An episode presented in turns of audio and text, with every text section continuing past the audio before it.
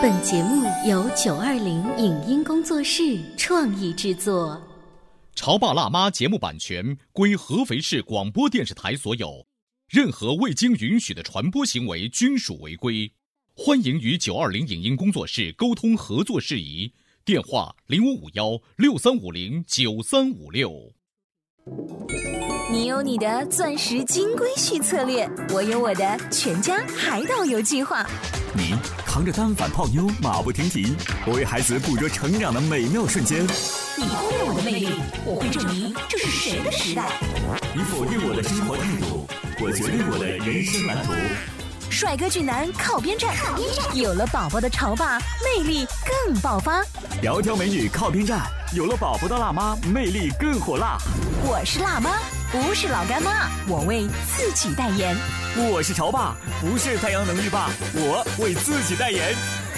潮爸辣妈。本节目嘉宾观点不代表本台立场，特此声明。我们把嘴上说带娃说的天花乱坠，但没有实际行动的爸爸称为僵尸奶爸。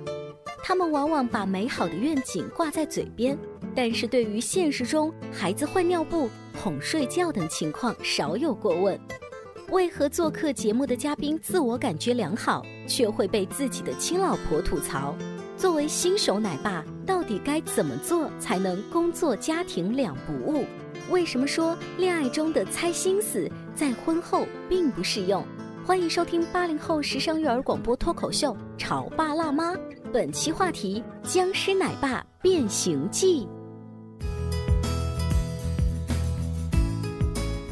欢迎收听八零后时尚育儿广播脱口秀《潮爸辣妈》，各位好，我是灵儿。大家好，我是小欧。还记得吗？我们故事广播有一档房产类的节目，叫做《九八八置业有声》。是啊，这档节目的主持人可了不得了。为什么呢？因为他在节目当中的犀利的言辞，甚至是在他们节目的微信公众号当中的那种不羁的表现，嗯，真的是站在了很多。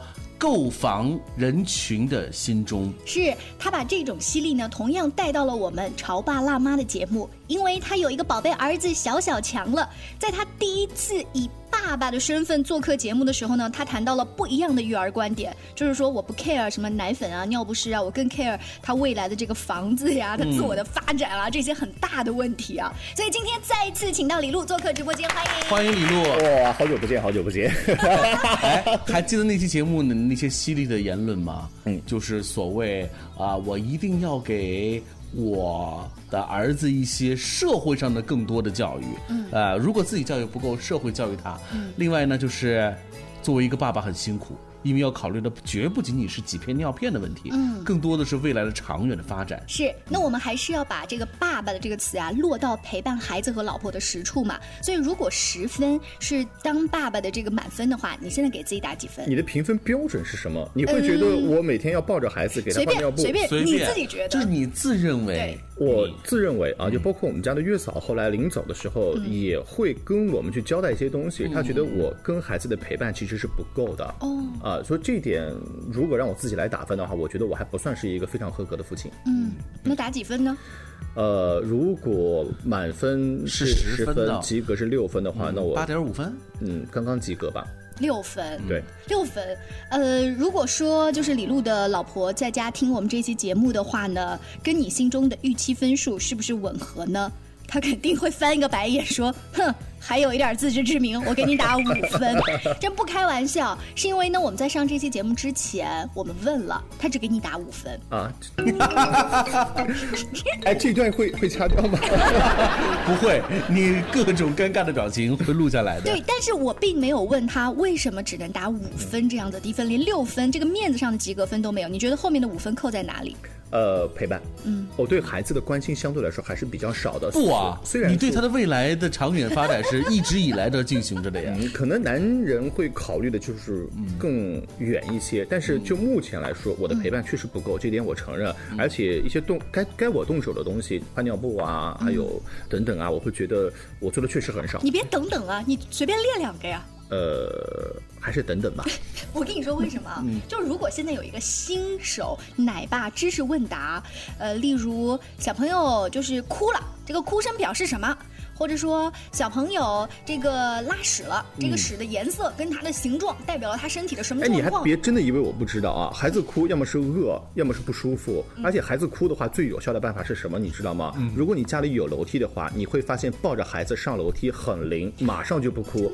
如果没有楼梯的话，那你就是做这种蹲下站起，蹲下站起，也可以有效的让他停止哭啊，这个非常之灵。我们家没有，我们家不是别墅，也不是这种有阁楼的房子。那你们家没试过这个那你。们家总有安全楼梯吧？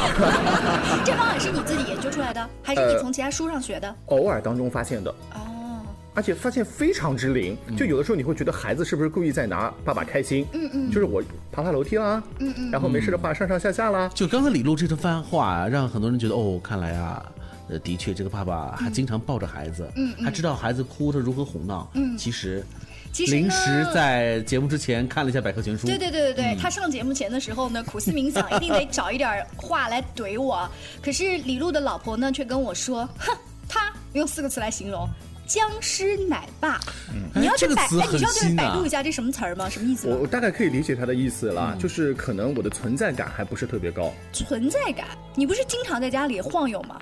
呃，僵尸嘛，就是可能虽然晃悠，但是真正的用处不大，就不伸手。嗯，差不多是这个样子。要不要我们听一听这个孩子的妈妈是如何来解释一下“僵尸奶爸”啊，这四个字的？这个就都细到这种程度了呀？僵尸奶爸到底什么意思呢？或者说，小小强的妈妈对于这一位新手奶爸有些什么建议和意见呢？我们一起来听一听。首先感谢日理万机的李老师，月子里对我细心的照料，才让我没有走上产后抑郁症的道路。此处翻白眼儿。其次，我想问问一下李老师，你的这种沉默式育儿法准备继续吗？敲黑板，什么是沉默式育儿法？就是娃哭的时候逗两下，娃不哭的时候继续刷手机。拜托你，可否对他耐心点、专业点、仔细一点？如果下辈子有来生可以选择，我一定让你去生娃、喂娃、带娃。最后，我想认真的说一句，宝宝就像一张白纸，希望你可以给他做一个好的表率，让儿子以你为榜样，可以给他一个良好的成长环境。敲黑板此处，你能给他多换两次尿不湿，或者是成功的哄睡两次吗？哎，你有想到他给你发这些语音吗？我没想到你们这个节目现在做的这么戏剧化啊！你都潜入人家的楼盘内部，我们怎么就不能潜入？这期餐品能把我带上吗？刚才我觉得老婆大人呢提到了几点，就是在月子当中，嗯你对她的照顾，让她险些偏离了所谓的产后抑郁虽。然他翻了白眼儿，嗯但是我能够感受得出来，在这一点上你做的还是不错的。嗯，至少是主持人出身吧，一些该有的这种生活当中增加一些笑料，还是能够做到的吧。你们忘了吗？刚才老婆大人后面有一个翻白眼儿，就他还那么耿直的说出来呢。对，人家翻白眼儿的意思是说，你以为你真的照顾好月子里的我了吗？如果不是我内心强大，我有超强的这种自我调节能力，我一定会。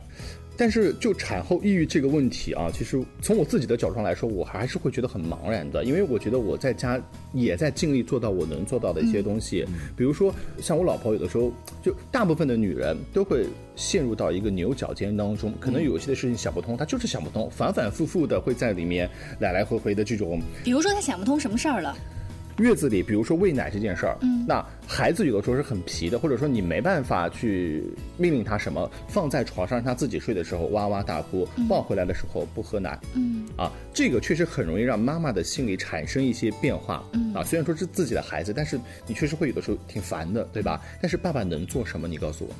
爸爸可以在旁边陪着他呀，然后知道说我们一起来怼这个孩子，说你怎么这么烦啊？怎么把你妈搞得这么烦啊？我我有这么做啊，然后呢？但是陪伴的过程当中，我依然没有办法改变孩子，他有的时候吃奶，有的时候不吃奶。所以人家呃新手妈妈已经说了，她说她爸爸有一句话叫做“沉默式育儿法，”，你能不能解释一下什么叫沉默式育儿法？就是在家里，当面对孩子出现的一些问题的时候，其实我也很无助。嗯，就是我也不知道他为什么会哭成这个样子，所以你就尽量不说话，也不是说不说话吧，就是，但是很无助。就不作为嘛。他说的最多的话就是：“哎呀，快睡吧，反正大家都要经历这样的事儿的。”你知道吗？所以他关键是他这种不作为，当妈妈可能有些呃烦躁，说：“哎，你怎么不？”意思就是说怎么不搞一下？以后他可能还美其名曰说：“我这个是沉默式育儿法。哎，我从来没有提过沉默式育儿法啊。我现在反问你们一个问题啊，呃，比如说妈妈在喂奶的时候，月嫂已经离开了，每天晚上可能固定要醒个两三次啊，这个时候呢，呃，妈妈一个人是能搞定的，抱过来喂奶嘛，对吧？其实要爸爸在旁边没有太多需要他做的事，或者完全没有需要他做的事。妈妈是一个人是能搞定的。抱过来喂奶啊，是可以搞定啊，啊，然后这个时候我问你，你觉得父亲应该跟妈妈睡在同一个房间里吗？有必要吗？就是爸爸其实白天还要上班，因为他是没办法请假的嘛。那，呃，晚上的时候孩子的哭声，注意啊，这一定是把我们的总监也在听啊，一定是会把父亲吵醒的。嗯，你觉得这个时候父亲有必要住在？这个主卧跟妈妈跟孩子住在一起吗？我先说，就是你睡在一起吗？睡在一起。所以呢，你是一个……所以其实我会觉得，那你不情愿睡在一起，对吗？不，我会觉得，如果我这个时候离开的话，不是一个怎么形容？就是如果你这个时候离开了，一定是特别不人性的。对，但是其实我在旁边的话，也没什么作用，也没什么作用。但是我就是会待在主卧里。嗯嗯，像一个僵尸一样。对，还挺大。哎，一切的一切好镇静，好淡定哦。哎，你看我，对不对？这样那样这样，所以我什么都不能做呀，我很郁闷的。哎，把我的经纪人叫进来，这期怎么不录了？你知道李璐呢，在月子里面的时候啊，就是工作经常要跟我们的同事啊协调各种班。我们所有的女同事都说哇，他真的是特别爱老婆，特别爱孩子。然后当我们跟他的老婆大人去求证这件事儿的时候，他调班是干嘛去了？什么？他？没做什么事情啊，就是这一点就。它就变成了一个矛盾的事情。当我们外人都觉得你已经尽心尽力，当你也觉得你尽心尽力的时候，最主要的受贿者是谁？是你的老婆和你的孩子才对。可是他们没领你的情，这这这很划不来呀，你不觉得？可能每个人的看法不一样嘛。那举个例子来说，因为做电台主持人是有晚班这个事情的嘛。那我会觉得，当夜班的时候，我在敲开家门的时候，孩子、老婆都被我再吵醒一次的时候，我会觉得这个事情非常的内疚，特特别有愧疚感。对。我们话题进行到这儿啊，接下来真的是想就是拍桌子一起来吵一下。哎，刚才他说的那句话让我觉得你是的，我也很想赞同他。就是夜深人静了，嗯，他上了晚班回到家里以后，此时此刻如果拿出钥匙开门，一定会惊醒了老婆大人和孩子。他觉得心中自然而然升起的愧疚感，他又怎么样去做才能够把这件事情完美的解决？至少在他看来呢？嗯，我们稍微休息一会儿，广告之后接着回来。潮爸到，辣妈到。准爸到，育儿专家，请。中国内地首档八零后时尚育儿广播脱口秀，陪你一起吐槽养育熊孩子的酸甜苦辣，陪你一起追忆自己曾经的小世界。潮爸辣妈。潮爸辣妈播出时间：FM 九八点八，合肥故事广播，周一至周五每天十四点首播，二十一点重播。网络收听，请下载荔枝 FM、蜻蜓 FM、阿基米德、喜马拉雅、中国广播以及苹果 Podcasts，搜索“潮爸辣妈”订阅收听。微信公众号请搜索“潮爸辣妈俱乐部”，参与节目互动哦。您正在收听到的是故事广播《潮爸辣妈》。本节目嘉宾观点不代表本台立场，特此声明。我们把嘴上说带娃说的天花乱坠，但没有实际行动的爸爸称为僵尸奶爸。他们往往把美好的愿景挂在嘴边，但是对于现实中孩子换尿布、哄睡觉等情况少有过问。为何做客节目的嘉宾自我感觉良好，却会被自己的亲老婆吐槽？作为新手奶爸，到底该怎么做才能工作家庭两不误？为什么说恋爱中的猜心思在婚后并不适用？欢迎收听八零后时尚育儿广播脱口秀《潮爸辣妈》，本期话题：僵尸奶爸变形记。稍微休息一下，欢迎回来。今天潮爸辣妈的直播间，小欧跟灵儿为大家请来了九八八置业有声这一档房产节目的主持人。哎，不要再提那个节目名字了啊，因为我觉得上半段节目招架不住了。不是的，他现在突然觉得他给这个节目抹黑了。就是小小强的爸爸，小小强呢，其实也就刚出月子没多久。嗯，那么在这一段新手奶爸的期间，李璐已经有一种高风见岭的感觉。嗯嗯，他不太 care 什么尿不湿啊那些小的东西。他觉得我们应该。是是为更好的这个未来做很多的打算。原来你们上一期节目把我捧得那么高。详细情况请听一下上一期节目他的一些特别著著名的名言啊。对，同样的，在我们的微信公众号“潮爸辣妈俱乐部”当中，可以搜索“房子爸爸”。你搜索“傻子爸爸”。回来，回来，刚刚我们说了什么呢？他讲我上夜班，我们电台主持人是这样，我不想再开钥匙，然后吵醒老婆跟儿子。于是你是怎么做的呢？呃，说实话，之前在进电台在实习，包括前一段时间的时候，我会觉得那没问题啊，那同事之间计较那么多干什么呢？夜班总得有人上，呃，那就去咬牙坚持一下好了。但是真当我面临如果再上夜班回去以后会影响到孩子，影响到这个妈妈休息的时候，我斟酌再三，还是会跟领导直接提，嗯，我说我不上这个夜班，嗯，所以领导当时同意了，呃。我们领导也是当爸爸的人，所以他能够理解。我每周两个夜班，非常感谢领导，现在减少了一个啊，三个月的期限可以让我减少一次。就是特殊时期的话，其实还是有人性化的。可是他提到了这一个小小的问题，夜班。哦，你可千万不要说这是小小的问题，在李璐看来，这是一个特别重要，为爱妻、为孩子做了一个协调，做了一个牺牲。我就想知道，你这种大的动作在工作上其实挺大的一个事儿，要去跟老。老婆去说这个事儿吗？他领你这个情吗？呃，我没有太多的去向他解释中间请假的一些过程，我会直接跟他说：“我说那现在我每周少一个夜班了，嗯，啊就不会再回来那么晚了，嗯，啊就简单把结果告诉他就可以。”嗯，然后你在家的那个晚上你做了什么？陪伴啊。僵尸奶爸呀！这我们节目进行到这儿，我就从妈妈、从女人的角度，特别想问一个：是，你觉得你开门的那一刹那打断了我们的睡眠？嗯，但其实我是不是真的很在意这件事情？我是打一个问号的。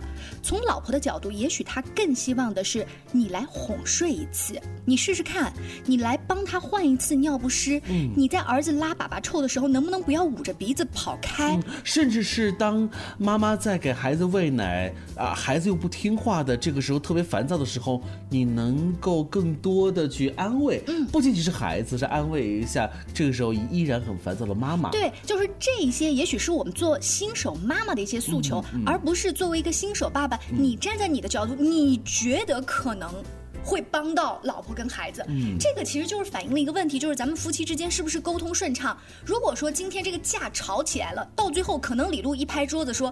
哎，我都为了你跟老板啊，就是调价，跟同事搞了半天，你知不知道我多辛苦啊？甚至啊，我为了避免尴尬，我们为了避免让你说的我没有人性，我离开这个屋子，我用了一种我特别发明的沉默育儿法。我不知道会不会有我们刚刚讲的这种情况。所以这期节目最终的结论是，你们帮老板来跟我说这个恢复夜班的事情是吗？毛了，看到没有？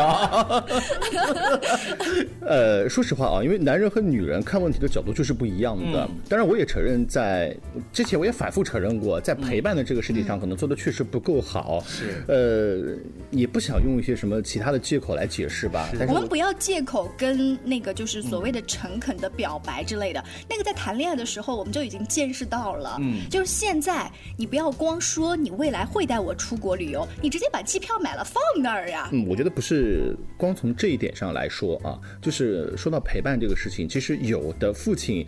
呃，你陪在他的身边，但他确实不知道该做什么。嗯，当发毛的时候，我在谈恋爱的时候也是这样。就他真正发起脾气来，我觉得从我个人角度上来说，我觉得我好好难哄一个，而且我特别特别怕看到别人哭。嗯啊，然后一看到别人哭，我会觉得更手足无措。嗯，你的手足无措的原因就是这就这么来的。包括孩子哭，包括当时的女朋友哭，我觉得都都很难办。嗯呃呃，今天李璐做客我们直播间，我们并不是说以过来人的身份去怼说这个爸爸你怎么这样，而是。在聊的过程当中，不断的反思自己的两性关系，还有亲子关系处理的一些问题。其实他说到，就是我不知道你们女人发火了之后是什么样子的。我们立马就觉得，哦，原来我发飙的时候，老公在旁边也是手足无措的。哎，对了，说到这里，那孩子他妈在喂孩子奶呀，各种纠结焦虑的时候，他有没有跟你埋怨过，甚至是到达到了这个所谓的生气和发火这个级别？嗯，也没有那么的明显明显，但是我会在旁边做一个倾听者。嗯。这就是他说的，沉默是育儿法。你更多的是这种但是。在我的观点来看啊，包括他以前在工作的时候遇见的一些烦恼的事情，然后我每次开车接他回家的时候，也都会在路上倾听。呃，我不是为自己辩解啊，我会觉得同一件烦心的事儿，我们反反复复的去讨论，会把这个烦心的事儿无形当中去放大。那不如我就做一个倾听者，你在发牢骚的时候，有人在听，但是我觉得我没有刻意必要，呃你老板就是不对，就是不该让你上夜班，就是怎么怎么怎么样，怎么怎么样。其实这个取决于那个吐槽的人他想得到什么样的安慰，就好像我们曾经在节目当中讨论过一个事情，就是老婆她育儿当中遇到了很多的痛苦，她最希望老公在旁边听到的可能是你辛苦了，有的人希望听到的是。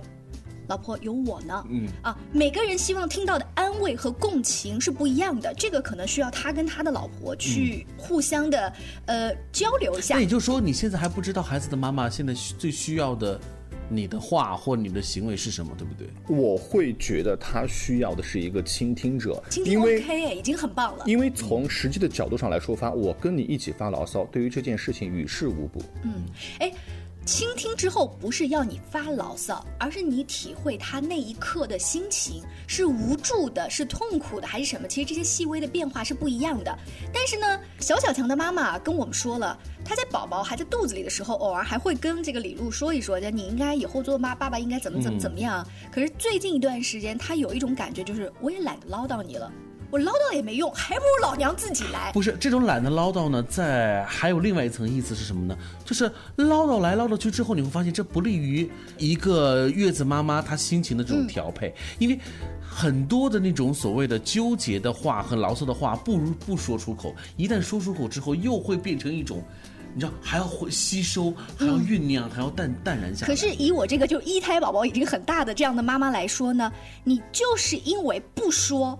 不跟老公去吐槽也好，撒娇也好，什么事情都自己来。可是你内心其实对他已经有不满了，嗯，这样子这个会越积越多，越积越多。有期待，然后没有实现，对有不满，然后也没有撒泄出来。是，啊尤其是我们做妈妈，刚才李璐说，其实，嗯，女朋友期间的时候，她也会跟我吐槽一些工作上的事情，但是为什么现在好像这招就不管用了？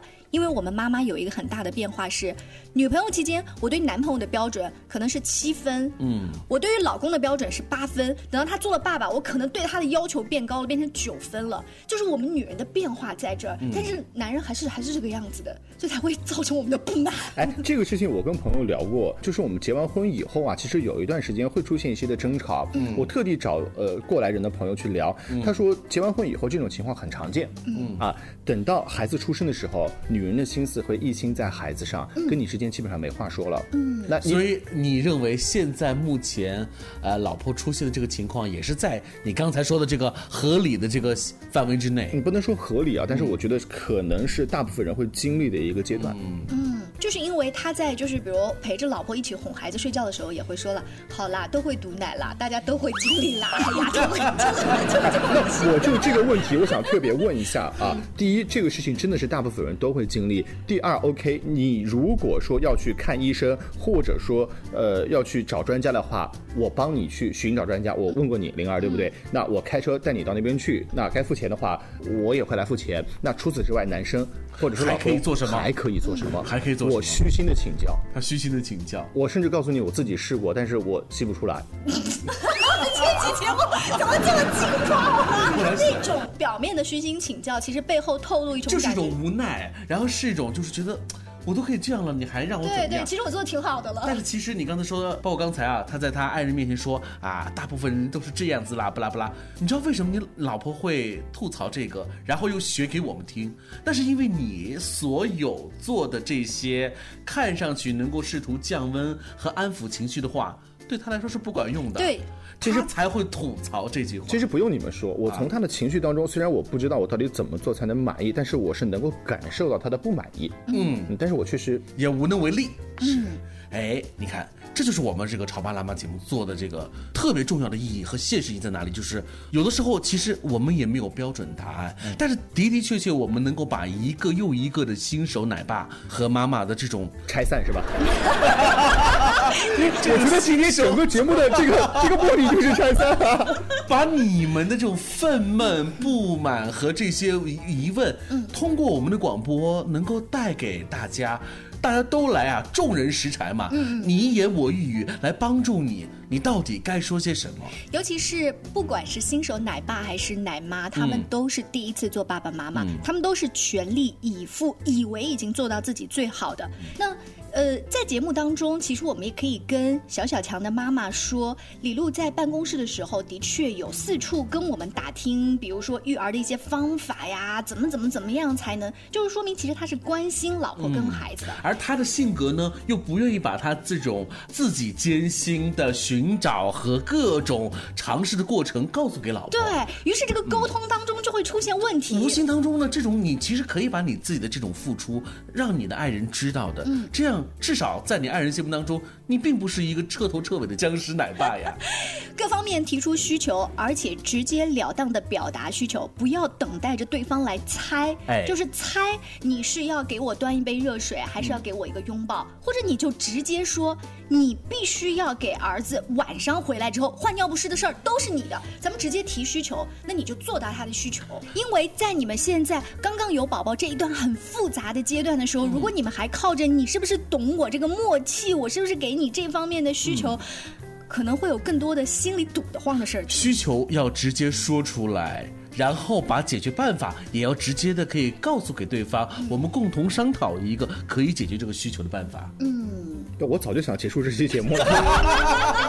下次麻烦把提纲给我看好再说好吧？提纲千万不能暴露这个我我我真不知道你们是采访完我老婆以后这么多怼我的话，你知道吗？在第一期节目、上一期节目当中的最后，做到节目的最后。这位李璐爸爸仍然是特别开心，很嗨。没想到这期节目刚进行到一半就不想做了。以后我要跟我的经纪人说封杀你们这个节目的啊。但是我觉得这一期节目之后呢，大家会更期待啊，就是像李璐啊，在房产节目之余，偶尔做客《潮爸辣妈》，跟我们再谈谈，哎，他做爸爸这个不断的心路变化历程。是更重要的是，你知道吗？九八八最近就是喜事连连哈。嗯，新手奶爸又不是他一个。嗯，我之前跟另外一个在家里有个千金的爸爸。对，我跟他说，哎，那个李璐他当爸爸了，你也当爸爸了，你们俩一块来做。你知道他怎么说吗？我不屑和李璐一块来上节目，单独采访我。对，我这就说明他和你之间有很大的区别，两种人，不一样的育儿观哈。好，那更多关于育儿的一些精彩故事和经验分享，大家也可以持续关注我们的节目，搜索微信公众号“潮爸辣妈俱乐部”。今天我们这期节目的关键词是。什么呢？僵尸奶爸。翻脸了，翻脸了，翻脸了，拜拜拜。以上节目由九二零影音工作室创意制作，感谢您的收听。